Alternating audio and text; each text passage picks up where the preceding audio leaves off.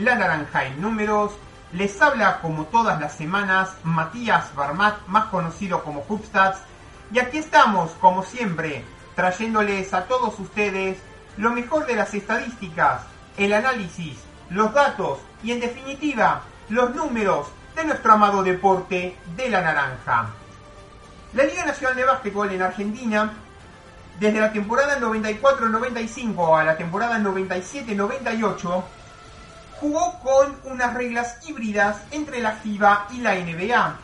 En esas cuatro temporadas, la máxima competición argentina disputó partidos de 48 minutos, divididos en cuatro cuartos de 12, con seis faltas personales por jugador y a la quinta falta eh, por cuarto, dos tiros libres pero el resto de las reglas, tales como en aquel entonces los 30 segundos de posesión y la cancha con el área trapezoidal y la línea de triples a 6.25, siguieron formando parte de la normativa FIBA.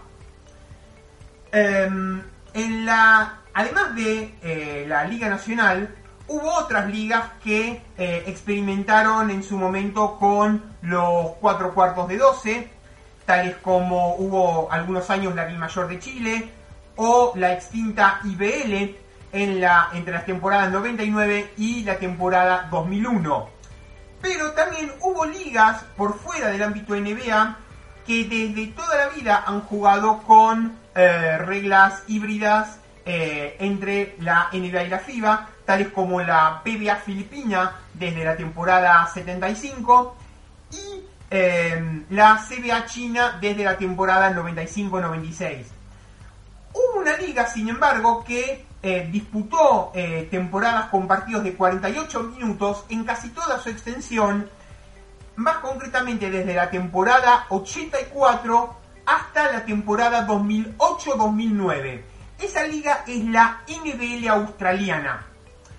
Eh, casualmente, las 10, o sea, en realidad no, no por casualidad, las 10 mayores performances en cuanto a puntos anotados eh, en un partido en la NBA australiana, precisamente devinieron durante ese periodo entre su sexta temporada en activo eh, del año 84, recordemos que la NBA australiana es desde el año 79 en adelante, desde su sexta temporada en el año 84 hasta la temporada 2008-2009, desde 2009-2010 en adelante juegan partido de 40 minutos.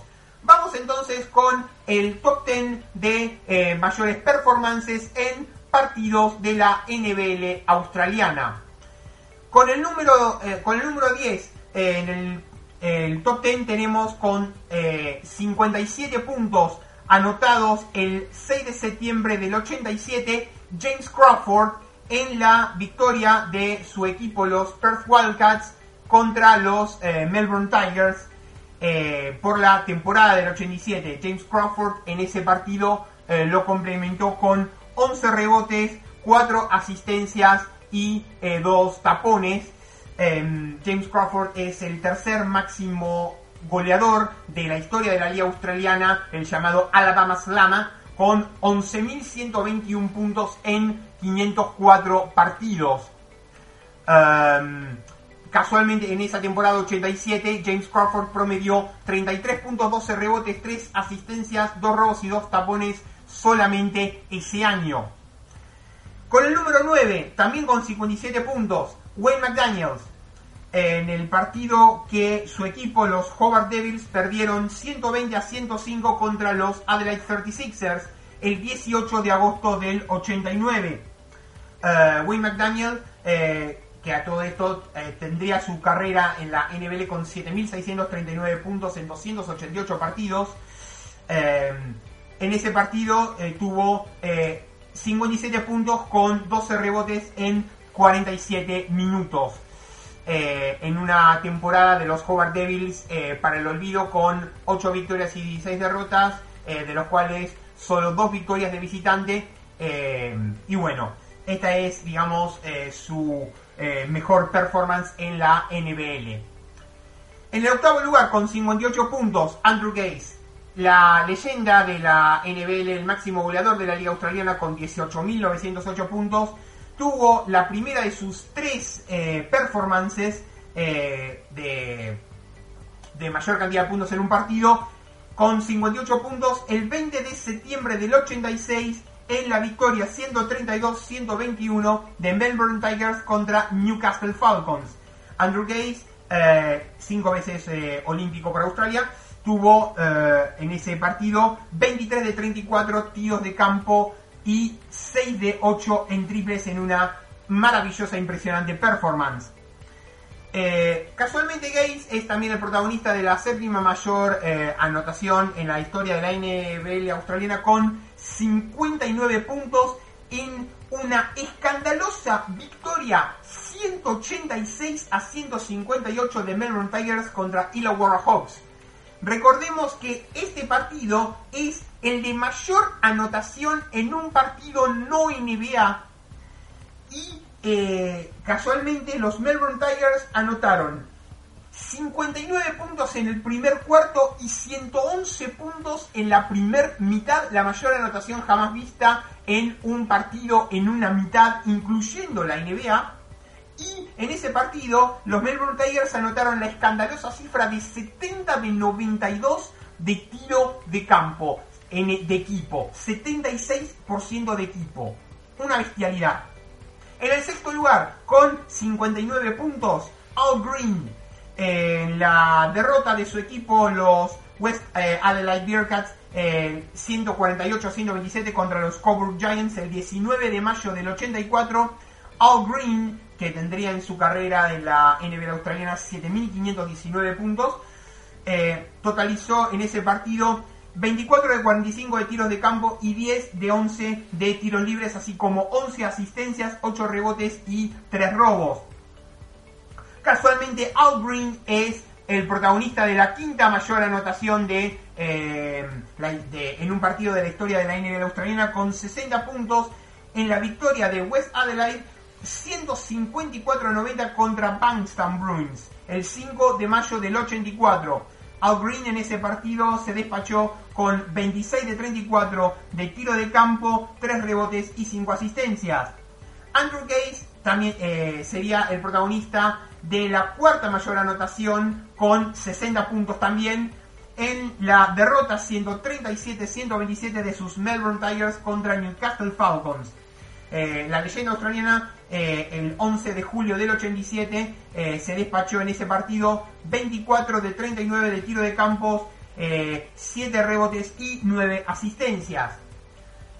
En el podio, en el tercer lugar con 61 puntos, Shane Hill, The Hammer, el martillo, eh, leyenda triplista, el 23 de septiembre del 94, en partido en que sus Brisbane Bullets le ganaron 141 a 105 a Townsville.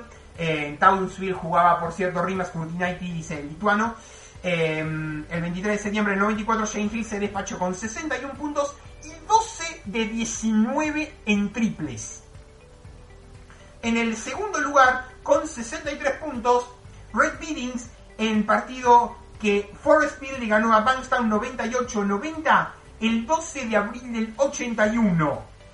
Eh, Red Biddings en ese partido, eh, el americano jugó tan solo tres temporadas en la liga australiana, pero en ese partido se despachó 63 puntos en partido de 40 minutos, porque recordemos que la NBA australiana juega 4 eh, cuartos de 12 desde el año 84, y no había en, aquel entonces línea de 3. Eh, en, aquel entonces la NBL jugaba estrictamente con reglas de la FIBA. Red Biddings, entonces la segunda mayor anotación de la historia de la NBL australiana en un solo partido, con 63 puntos en 40 minutos y sin línea de triple, en victoria de Forestville 98-90 contra Bankstown Bruins el 12 de abril 81. Biddings anotó en ese partido 25 de 37 en tiro de campo y 13 de 14 en tiro libre. Y la mayor anotación en la historia de la NBA australiana en un partido, Al Green, 71 puntos en la derrota, 153 a 125 de Frankstown eh, eh, contra sus West Adelaide Bearcats. Eh, Al Green en ese partido se despachó con el 25 de mayo del 84, 25 de 41 de tiro de campo, 4 de 12 en triple y 17 de 22 en tiros libres. Eh, en fin, que llegamos al fin del primer cuarto. No se vayan, que ya volvemos con más. La naranja en números. Golosinería Don Jaco. Golosinas todo el año. El mayor surtido en golosinas al mejor precio y con una excelente atención. Golosinería Don Jaco. En sus dos direcciones. En Villa Urquiza, Avenida Olazábal 5334 y en Villa Pueyrredón, Artigas 4721, a metros de Avenida Mosconi. Golosinas Don Jaco, excelencia y calidad. Golosinas todo el año. Golosinas Don Jaco.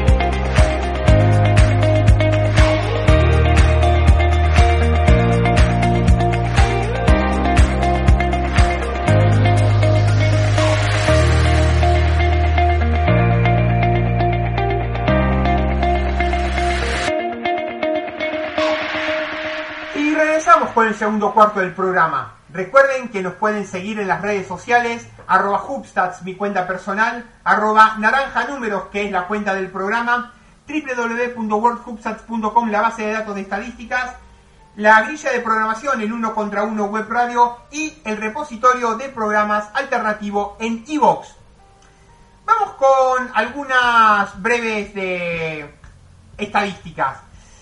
Ustedes saben que el Nanterre de Francia en la temporada 2012-2013 realizó eh, una gran hazaña al proclamarse campeón de la LNB francesa tras terminar octavo en liga regular.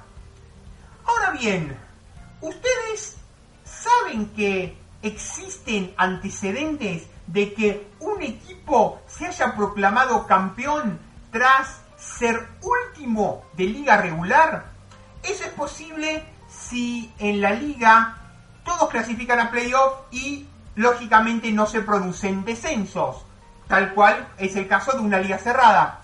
Eso pasa en la liga vietnamita que se inauguró en el 2016 y casualmente en esa primera temporada 2016 los Danan Dragons se proclamaron campeones de la BBA, la Vietnamese Basketball Association, tras haber terminado últimos en una liga regular de tan solo 5 equipos.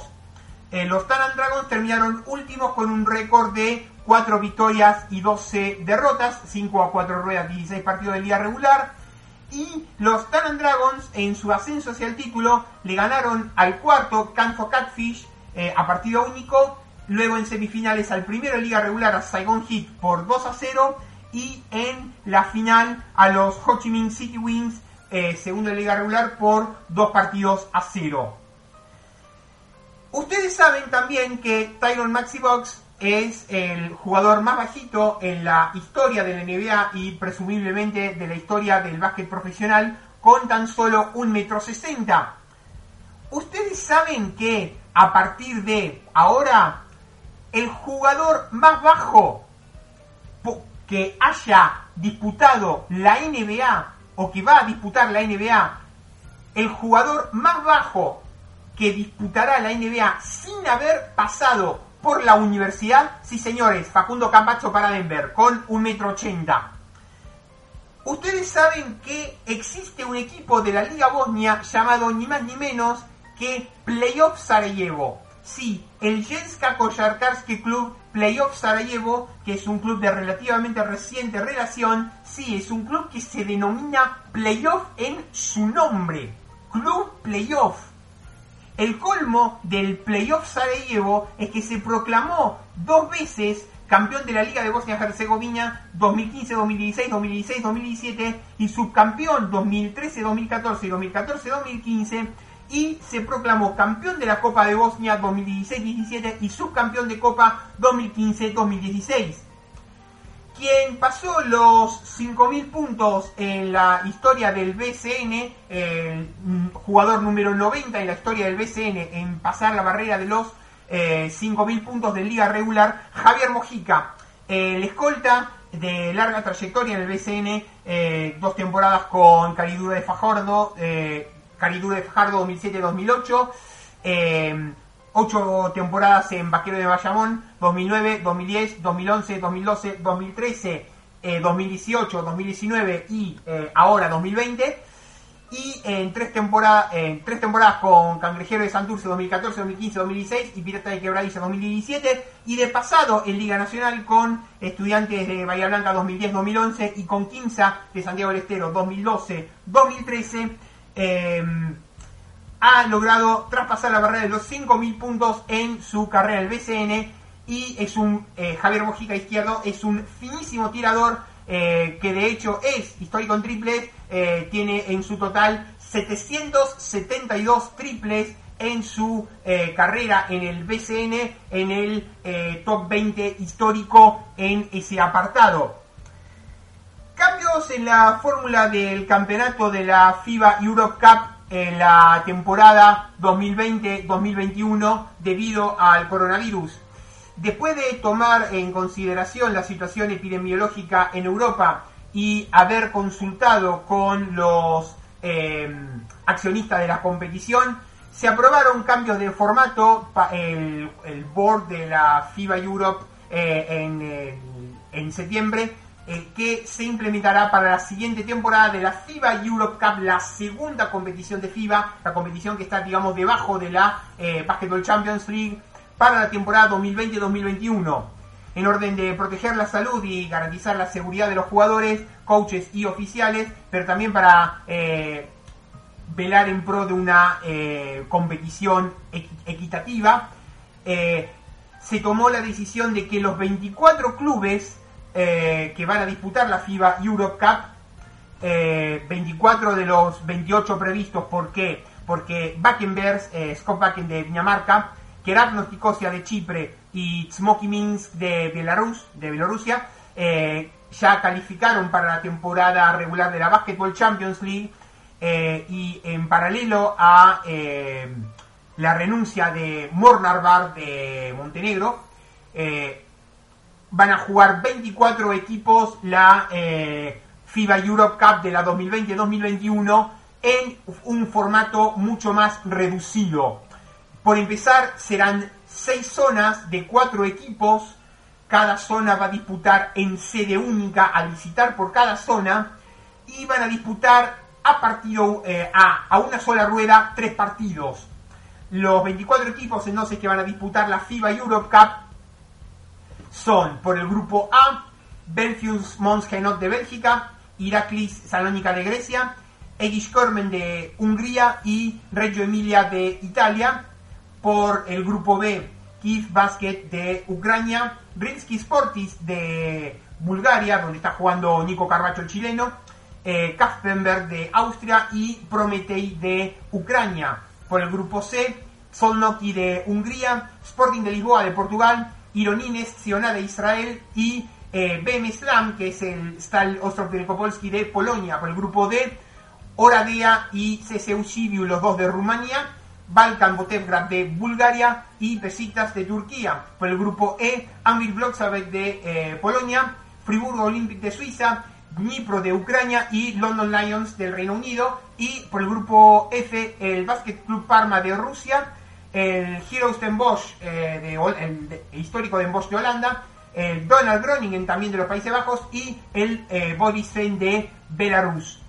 Estos equipos eh, van a disputar entonces eh, seis zonas de cuatro, cada zona partido único, es decir, son tres partidos de liga regular. Los mejores dos y los cuatro mejores terceros, los mejores dos de cada grupo y los cuatro mejores terceros van a disputar entonces la ronda de octavos.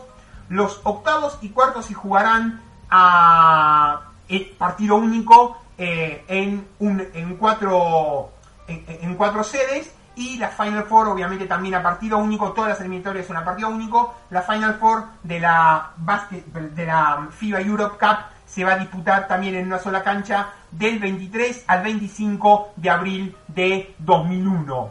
Entonces la fase regular de la FIBA Europe Cup eh, entre el 26 y 29 de enero de 2001, los octavos y cuartos del 23 al 25 de marzo de 2021 y la Final Four del 23 al 25 de abril de 2021.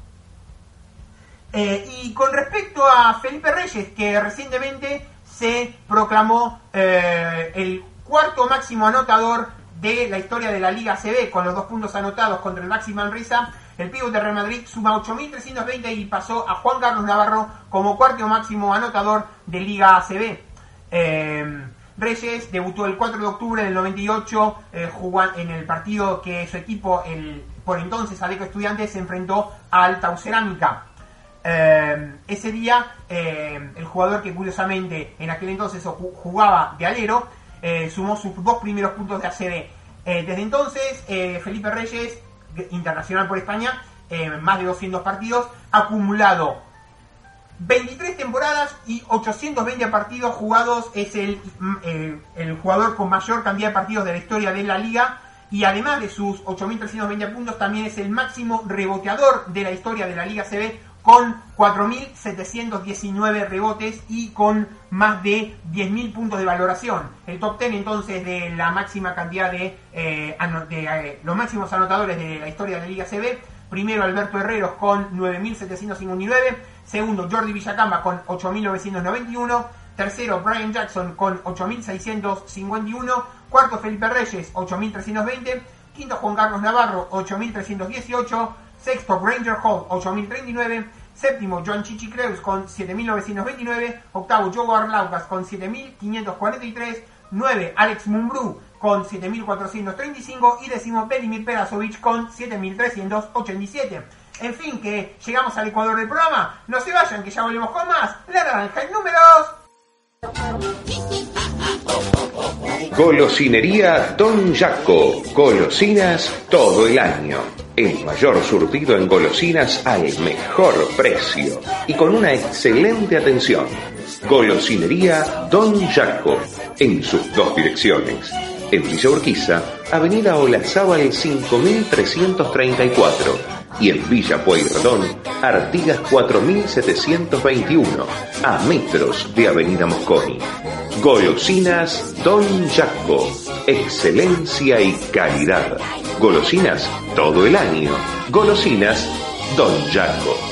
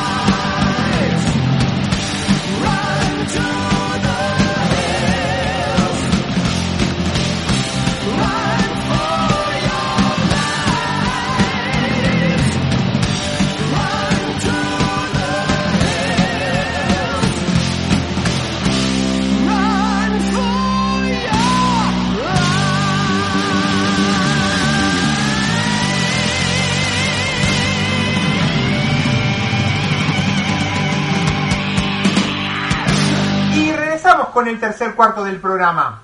Vamos con nuestras habituales perlitas de la NBA. Carl Anthony Towns y Nikola Jokic ambos debutaron en la temporada 2015-2016. Sus player efficiency han sido muy similares. En la temporada 2015-2016, Towns 22,5, Jokic 21,5. En la 2016-17, Towns 25,9, eh, Jokic 26,3. En la 2017-18, Towns 24,9, Jokic 24,5. En la 2018-19, Towns 26,3 y Jokic también 26,3. Y en la temporada que acaba de terminar, 2019-2020, Towns 26,5, Jokic 24,9. Y su player efficiency rating de carrera promedio, Towns 25,1, Jokic 24,9. Un lunes 23 de noviembre del año pasado, eh, Zach Lavin para Chicago anotaba 49 puntos y anotaba 13 de 17 en triples en victoria, siendo 16-115 contra los Hornets. Lavin también empató la marca de eh, mayor cantidad de porcentaje de triple eh, para un jugador en un juego con al menos 15 intentos, eh, 76,5%, marca que empató con Stephen Curry, que también había anotado 13 de 17 en triple. Un 23 de noviembre de 1972, Charlie Scott para Phoenix Suns anotó 42 puntos, 10 rebotes y 15 asistencias en victoria, 128-122 contra los Pistons. Scott se une a Oscar Robertson como los únicos jugadores de la historia de la NBA en registrar al menos 40 puntos, 10 rebotes y 15 asistencias en un juego. Desde entonces, 5 más jugadores, 5 jugadores eh, se unieron a dicho club. Un 23 de noviembre de 2001, Jamal Tinsley para Indiana Pacers eh, dio 23 asistencias en victoria 110 a 103 contra Washington Wizards. Jamal Tinsley también eh, anotó 19 puntos y capturó 11 rebotes, deviniendo el único rookie en la historia de la NBA en registrar un triple doble con 20 asistencias. Un 23 de noviembre de 1964, Will Chamberlain para San Francisco Warriors tuvo 50 puntos y 40 rebotes en una derrota contra los Pistons. Chamberlain es el único jugador en la historia de la NBA en registrar un partido de 50 puntos con 40 rebotes fue el quinto eh, y último eh, de tal eh, de, ese tipo de juegos en su carrera. También se le recuerda a Chamberlain, por ejemplo, un partido 57 puntos, 45 rebotes. Recordemos que en aquel entonces era muy corriente y sobre todo para Will Chamberlain. Mon Montrezl Harrell pasó a Los Ángeles Lakers, el vigente sexto, el vigente mejor sexto hombre. Y bueno, Montrezl Harrell es el quinto ganador de mejor sexto hombre en cambiar de equipos en la postemporada después de ganar dicho galardón. Los otros fueron Anton Jamison de Dallas a Washington, Lamar Odom de los Lakers a Dallas, James Harden de Oklahoma a Houston y Lou Williams de Toronto a los Lakers.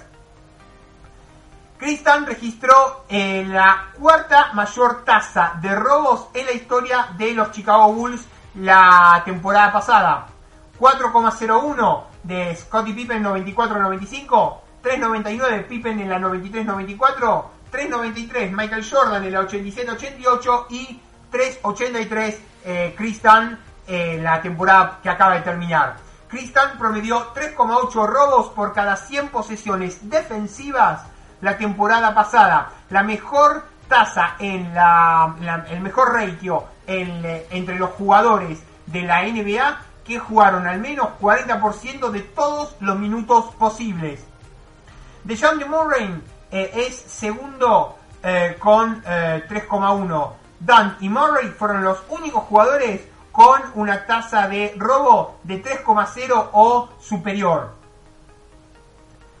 Eh, de más está decir, bueno, Chris como ya lo saben, acordó eh, un contrato de dos años y 10 millones de dólares con eh, Atlanta Hawks. Tiene eh, Chris una opción de jugador para el segundo año. Entre los jugadores en activo con al menos 400 partidos jugados, Steven Adams está, el neozelandés, está tercero en rebotes ofensivos por partido, 3,44, y cuarto en porcentaje de rebotes ofensivos con 14%. También Steven Adams y Andre Drummond son los únicos jugadores en terminar eh, en el top 10 en rebotes ofensivos en cada una de las últimas cuatro temporadas. Steven Adams eh, pasó a eh, Oklahoma City a todo esto. Em, un 22 de noviembre de 2019, el año pasado, Giannis Antetokounmpo para Milwaukee produjo 24 puntos, 19 rebotes y 15 asistencias en victoria, 137-129 contra Portland Trailblazers. Eh, Antetokounmpo es el único jugador en la historia de Milwaukee en registrar al menos 15 puntos, 15 rebotes y 15 asistencias en un único juego. Christian Wood eh, es el único, eh, uno de los únicos 12 jugadores en promediar al menos 20 puntos y 10 rebotes por cada 36 minutos la pasada temporada con un mínimo de 40% de todos los minutos posibles jugados. Christian Wood anotó 56,7% de tiro de campo, incluyendo 38,6% en 140 intentos de triple. Su porcentaje efectivo de tiro, 62%, y su true shooting percentage de 65,9%, fueron ambos segundo en, en ese grupo quien cumplió 76 años el 21 de noviembre, Earl Monroe. 926 partidos jugados, 17.454 puntos, 18,8 puntos por partido, 2.796 rebotes, 3 rebotes por partido, 3.594 asistencias, 3,9 por partido, 46,4% de tiro de campo, 80,7% de tiros libres, 4 veces All-Star, 69, 71, 75 y 77. Rookie of the Year del 68 y una vez campeón de la NBA en el 73. Earl Monroe es único, uno de los únicos 8 jugadores en registrar al menos 5.000 puntos, 1.000 rebotes y 1.000 asistencias en sus primeras 3 temporadas de NBA. Un 21 de noviembre de 1979, Julius Erving para Philadelphia 76ers Tuvo 26 puntos, 10 rebotes, 10 asistencias y 5 tapones en victoria contra San Antonio Spurs. Ese fue el único triple doble de toda la carrera de Julius Erving. Es el único jugador de la historia de la NBA en registrar al menos 25 puntos, 10 rebotes, 10 asistencias y 5 tapones en menos de 35 minutos jugados. Un 21 de noviembre de 1948, The Horse, Harry Gallatin, miembro del Salón de la Fama, hizo su debut en la NBA con los New York Knicks. Eh, siete veces All-Star. Galatin sigue teniendo el récord de del equipo, sigue teniendo el, Galatin el récord de los Knicks de mayor cantidad de rebotes en un partido con 33 rebotes empatado y la mayor cantidad de juegos consecutivos para los New York Knicks con 610.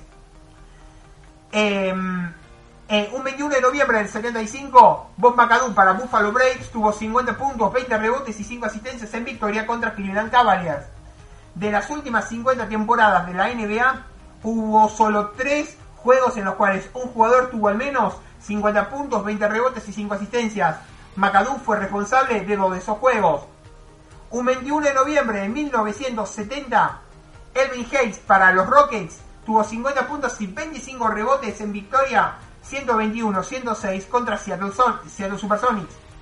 De las últimas 50 temporadas, Hayes y Chris Webber en el 2001 son los únicos jugadores en registrar al menos 50 puntos y 25 rebotes en un único juego. Un 21 de noviembre de 1993, Shaquille O'Neal para Orlando Magic tuvo el histórico juego de 24 puntos, 28 rebotes y 15 tapones en 36 minutos contra los Nets. Shaquille O'Neal tuvo eh, en ese partido su récord de rebotes en un partido de carrera con 28 y su récord de tapones en ese, de carrera en un partido con 15.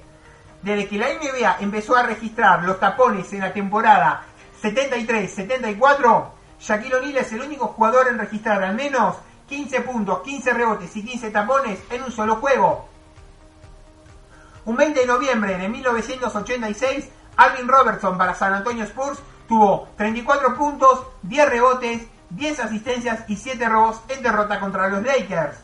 Alvin Robertson devino el primer jugador en la historia de los Spurs en registrar al menos un triple doble de 30 puntos. El único otro Spurs que lo hizo es David Robinson con 4 veces.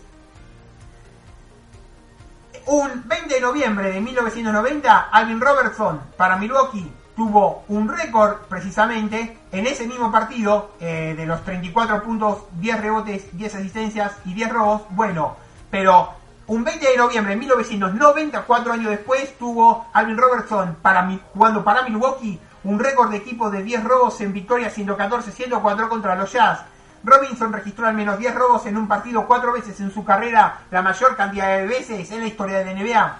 Y un 20 de noviembre de 1985, Alex English para los Nuggets registró un récord de carrera de 54 puntos en victoria 127-113 contra los Rockets.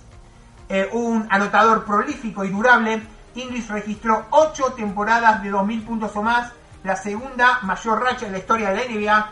Obviamente la mayor racha de temporadas con 2.000 puntos o más, Carmelo con 11 que se interrumpió en la temporada 98-99 por el lockout. En fin, que llegamos al fin del tercer cuarto del programa. No se vayan, que ya vamos con más. Naranja y números.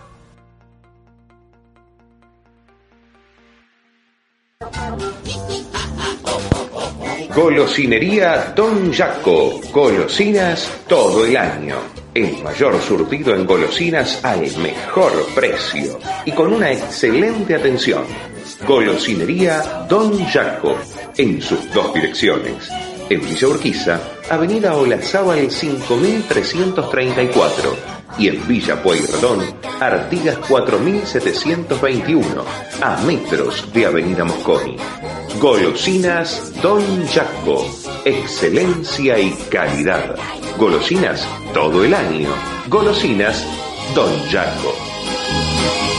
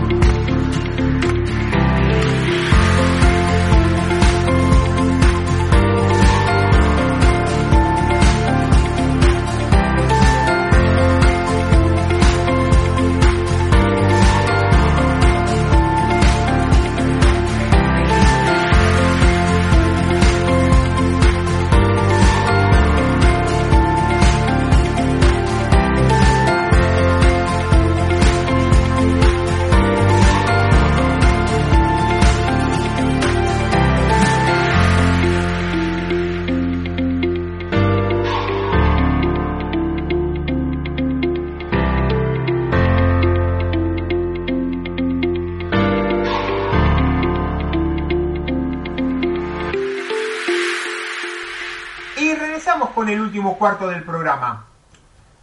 Marca sola de los Lakers. ¿Qué puede aportar? Análisis y contexto. Una brillante nota de Andrés Monge para Gigantes del Básquet. Marca Sol podía elegir equipo en condición de agente libre y lo hizo. Las últimas informaciones de Estados Unidos apuntaban a que su lista de posibles destinos había quedado reducida a dos, o continuar en los Raptors o marcharse a los Lakers. Y finalmente eligió lo segundo, se unió entonces el jugador catalán al vigente campeón para buscar su segundo anillo tras ser conquistado con Toronto en la temporada 2018-19. Mark llega a una franquicia en la que su hermano Pau ya fue campeón en 2009 y 2010. Una franquicia que en su momento le escogió en el draft con el puesto 48 en el año 2007, pero que en la que no llegó a jugar ya que precisamente fue parte del traspaso que eh, hizo recalar a Pau en Los Ángeles. Camino a cumplir 36 años, el 29 de enero del año que viene, Marcasol afronta su recta final de carrera uniéndose a un proyecto de élite que confía en él para aportar en una rotación interior de altísimo nivel que tuvo como bajas a Jamel Rocky y a Dwight Howard, pero que a la que se unieron el último sexto hombre del año, Montrezl Harrell y el propio Mark. Y en la que, por supuesto, sigue reinando Anthony Davis, uno de los mejores interiores de esta generación. El catalán llega a los angelinos tras su temporada más complicada en la NBA, con solo 44 partidos disputados en fase regular, el mínimo de su trayectoria en, la NBA, y un bajo rendimiento en la fase final en Florida. Los problemas físicos y la inconsistencia hicieron presencia tras el esfuerzo prolongado de Marcasol que eh, encadenó el título de NBA con los Raptors con el oro mundialista con España, sacrificando toda preparación entre los segundos y el inicio de campaña NBA. Pese a ello, los Lakers buscaron eh, su firma y él consideró la oferta angelina como la mejor para sus intereses. Tiene sentido por ambas partes. Explicamos ahora el contexto de la decisión. Su encaje defensivo, lectura y stopper en boste bajo. A la hora de valorar el impacto defensivo de Marcasol, conviene recordar especialmente dos detalles. Uno es que, camino de los 36 años, su plenitud física quedó atrás. Nunca fue un jugador explosivo, pero en este punto de su carrera, el primer paso, su arranque, carece de velocidad. Esto provoca que a pesar de su enorme IQ en pista, su enorme inteligencia en pista, que le ayuda a colocarse correctamente y hacer ayudas muy buenas atrás, lejos del aro perdió impacto ante emparejamientos más rápidos. El marcasol actual sigue siendo muy inteligente, con los años quizás aún más, pero sufre lejos del aro mucho más que antes. Jugadores muy atléticos o pick and roll con estos involucrados lejos del aro le exponen más, ya que perdió capacidad para quedar emparejado con más chicos, aspecto en el que antes también sobresalía. El otro es que, bien protegido en la estructura, Mark sigue siendo uno de los mejores defensores interiores de la NBA. Sus cifras en poste bajo llevan siendo de superélite tres años seguidos, a pesar de un volumen de acciones reducido. Como aclaración a esto, es cierto que en la NBA cada vez se ataca menos en el poste bajo, es decir, que Marc Gasol es un pivot old school, de vieja escuela, por lo que los números son reducidos. También es cierto que ante determinados rivales esas acciones siguen teniendo valor. En el caso de Mark, su impacto en esas jugadas es sobresaliente. En la temporada pasada, 0,57 puntos por posesión permitidos en poste bajo, un 97 percentil.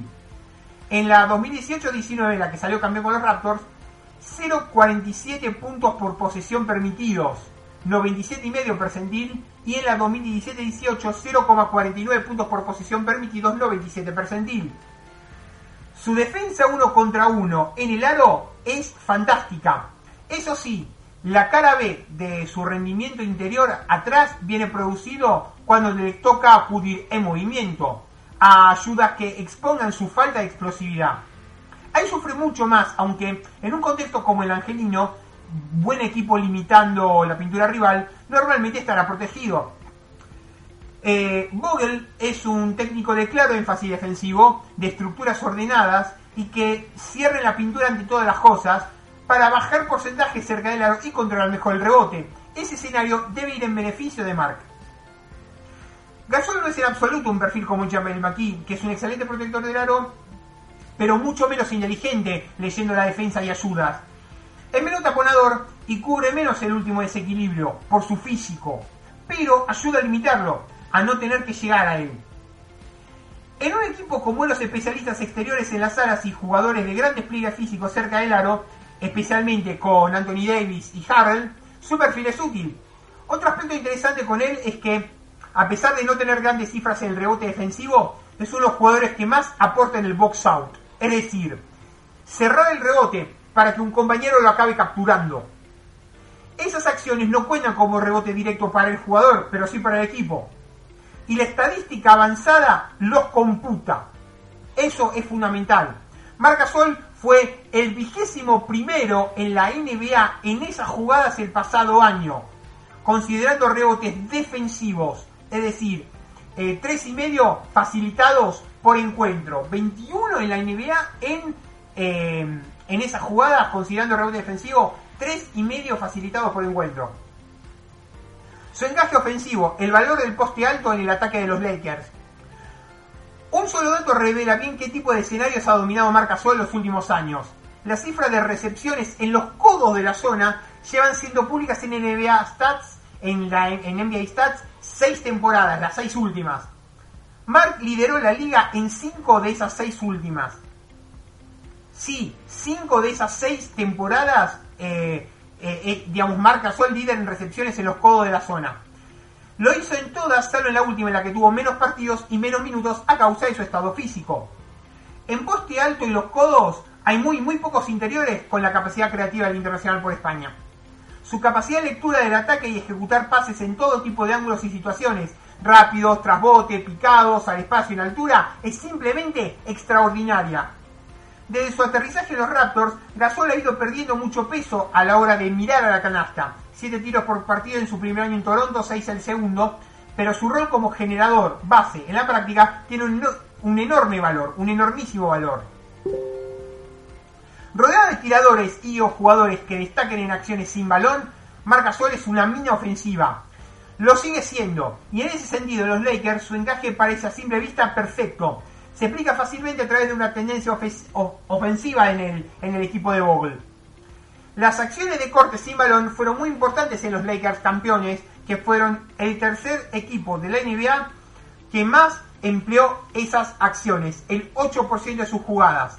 Y los terceros, además, en acierto en ellas, 1,37 puntos por posesión. Disponer a jugadores como LeBron James, Rajon Rondo y en menor medida y distinta situación Anthony Davis hizo del conjunto de Los Ángeles un equipo muy potente a la hora de atacar el espacio libre sin balón. Gasol puede ser un generador perfecto para, desde poste alto, maximizar esas acciones de nuevo. Su papel como distribuidor, más aún sin Rondo en el equipo y con Dennis Schroeder llamando a un rol mucho más incisivo, es decir, más ejecutor, puede y debe ser más importante. El gasol de los últimos años ha ido encontrando en esas posiciones lejos del aro, a partir de los codos, su hábitat natural. Su lanzamiento de 3, 38% de acierto el curso pasado, 36% el anterior, es un recurso viable. Y su tiro de media distancia tuvo un dato anormalmente bajo en la temporada pasada, por debajo del 20% en un volumen muy bajo, pero alcanzó un soberbio 49% el anterior. Gasol tiene buena mano de 4 o 5 metros y concederle espacio ahí no es buena idea por parte del rival. Es decir, no es un jugador que vaya a comprometer el espacio ofensivo, algo vital en los Lakers. Encaje en rotación y posible rol. Los Lakers tienen una pintura muy poderosa, liderada por uno de los jugadores más determinantes de la liga, Anthony Davis.